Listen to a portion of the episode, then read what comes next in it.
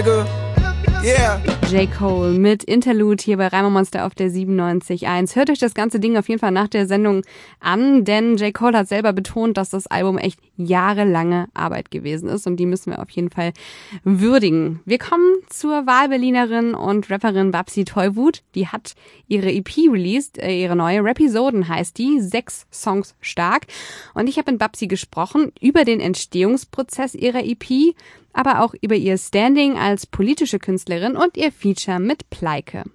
Am 20. Mai kommt eine neue EP raus, Rapisoden. Und du hast bei Instagram stehen, äh, finally, also dass sie endlich rauskommt. Wie ist die Gefühlslage bei dir jetzt kurz vorm Release? Wie geht's dir damit? Es ist natürlich irgendwie geil, dass es endlich rauskommt. Ich will natürlich auch ähm, das auch mal abschließen können. Ne? Wenn man so lange an was arbeitet, dann ist es ja irgendwann auch so, okay, man kann es auch nicht mehr aushalten, man kann das nicht mehr hören und äh, es muss jetzt irgendwie auch mal ein Ende geben so.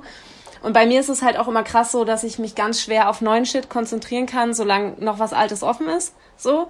Und ich habe halt Bock auf neuen Shit, deswegen muss ich das jetzt einfach zu Ende bringen.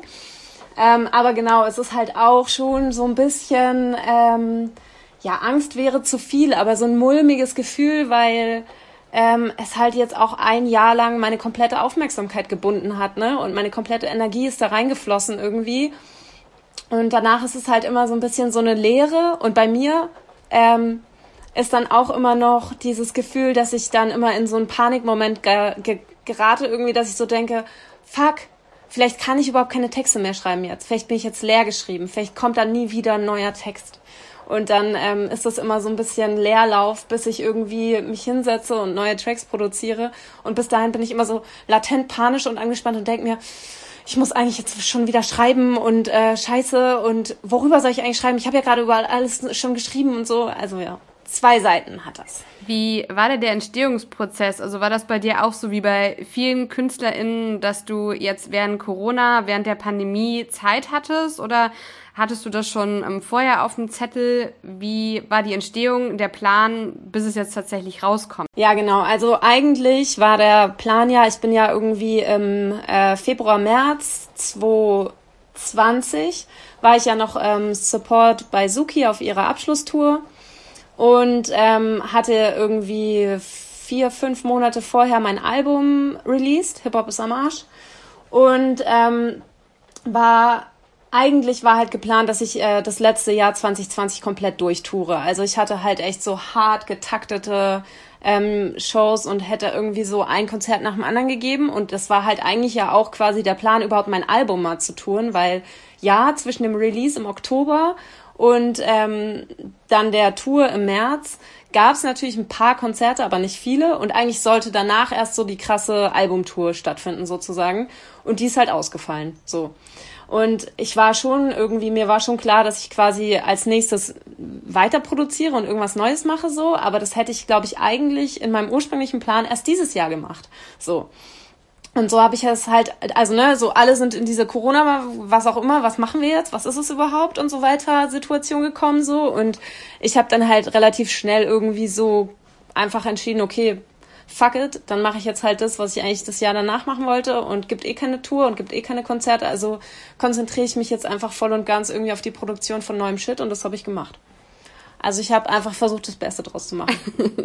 und ähm, wie sich das Ganze anhört, das hast du ja schon so ein bisschen angeteased. Also ein paar ähm, Songs sind ja schon als Singles rausgekommen. Zum Beispiel Analyse und Genick, die ja sehr politisch ähm, daherkommt. Unter anderem kriegt die Querdenkenbewegung was ab.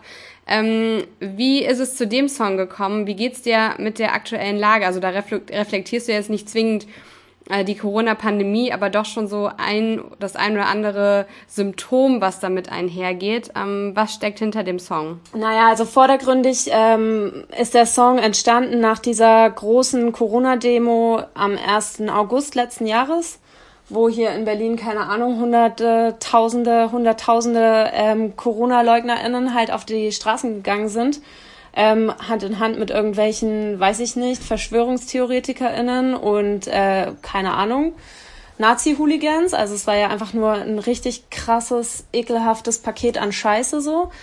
Und ähm, genau, der Track ist entstanden, weil meine Mitbewohnerinnen, um die geht's da, ähm, in der Hook ja, ähm, die kamen irgendwie so nacheinander nach Hause haben sich so in die Küche gesetzt und haben gesagt, fuck, ich habe einfach krasse Angst vor der Zukunft so.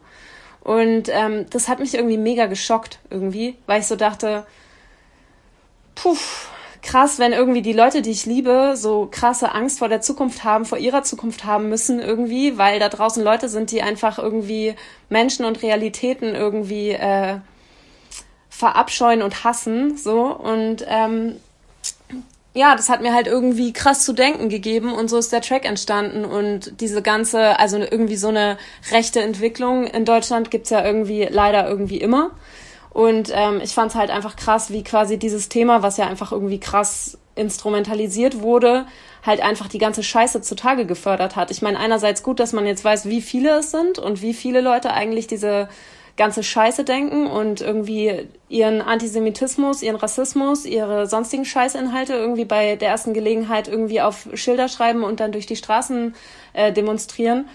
Und ähm, gut zu wissen, wie viele das sind, aber halt auch krass schockierend und ähm, krass bedrückend und krass beängstigend. So. Und so ist der Track entstanden. Ich glaube, dass viele äh, von uns machen sich ja die Gedanken, viele Künstlerinnen und Künstler sicherlich auch, aber dann vielleicht eher verhaltener oder vielleicht teilen sie mal irgendwas in den sozialen Netzwerken, aber versuchen so politische Meinungen und Gesellschaftskritik aus den Tracks rauszuhalten, vielleicht aus Angst, ähm, da irgendwie Leute zu verlieren. Wie wichtig ist dir das denn, das ähm, in deiner Musik aufzugreifen und auch als ja politische Künstlerin wahrgenommen zu werden?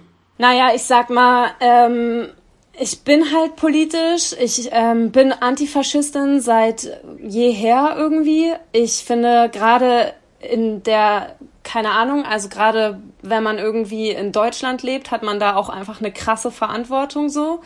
Und ähm, sich da zu positionieren ist absolut notwendig.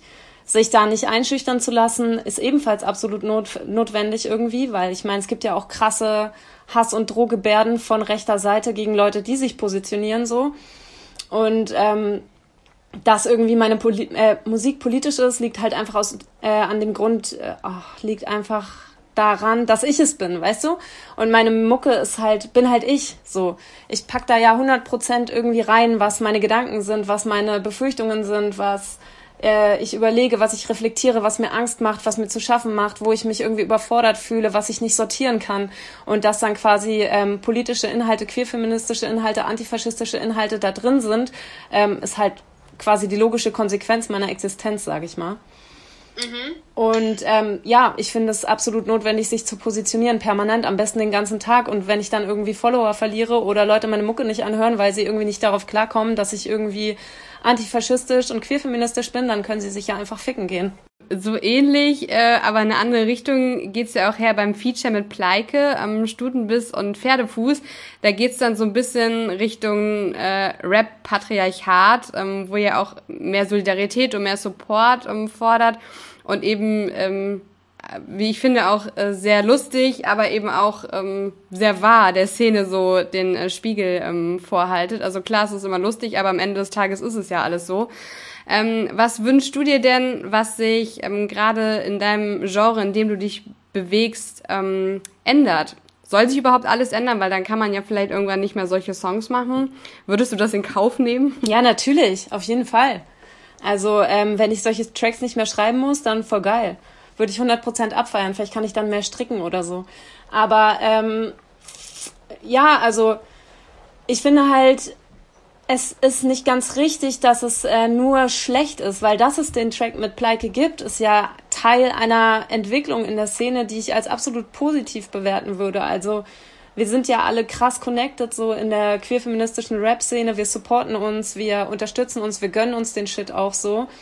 Und ähm, dieses ganze ekelhafte, ich sag mal vom Kapitalismus, vom Patriarchat auferlegte Konkurrenzdenken nimmt ja nach und nach ab irgendwie. Also klar, ich glaube für uns alle ist es irgendwie eine Challenge irgendwie, dass wir da nicht reinrutschen, weil wir es halt alle krass irgendwie reingepumpt bekommen haben seit Tag eins, ne? Also so dieses, es kann nur die eine geben und die muss super dope sein und Superlative erfüllen bis zum Abwinken und so weiter, ist halt ja irgendwie so eine logische Konsequenz daraus, dass irgendwie Flinterpersonen sich irgendwie einen Platz in der Rap-Szene genommen haben, so.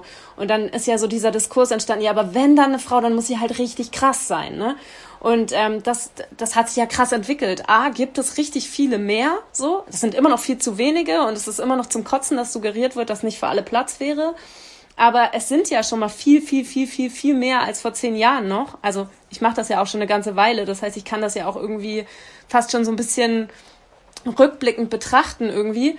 Und das ist auf jeden Fall super positiv, aber da ist halt auch noch krass viel Platz nach oben, auf jeden Fall. Ne? Also ähm, ja, das sind so diese beiden Sachen, glaube ich. Mir ist noch was Wichtiges eingefallen, weil du meintest, das ist lustig und so, ne?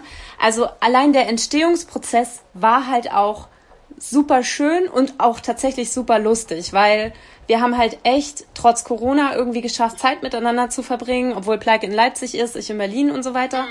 Und ähm, dann haben wir halt einfach auch angefangen, so ein bisschen über den Shit zu reden, so wie wir halt quasi so den Hustle, den du irgendwie hast, wenn du ähm, als Flinter-Person im Rap-Game irgendwie mitmachst. Und dann haben wir halt, also diesen kompletten letzten Part, wo wir so dieses Ping-Pong machen, haben wir halt zusammen geschrieben so. Und haben halt irgendwie so dumme Kommentare unter Videos oder Posts und ähm, dann immer ich ein und Pleike ein und immer so hin und her. Und es hat halt auch mega Bock gemacht und war halt super lustig, weil wir uns halt echt einfach so, also nichts davon ist ausgedacht, ne? Wir mussten einfach nur runterschreiben, was die Leute uns eh sagen. Es war halt super, es hat halt echt auch Bock gemacht. Also es war der, der, der Spaß, den man irgendwie hört, den gab's echt. Und das ist auch ziemlich cool an dem Track, das mag ich auch. Das sagt Babsi Tollwut über ihr Feature mit Pleike. Stutenbiss und Pferdekuss heißt das. Und das Ding, das hören wir jetzt hier nochmal. Babsi Tollwut, Pleike.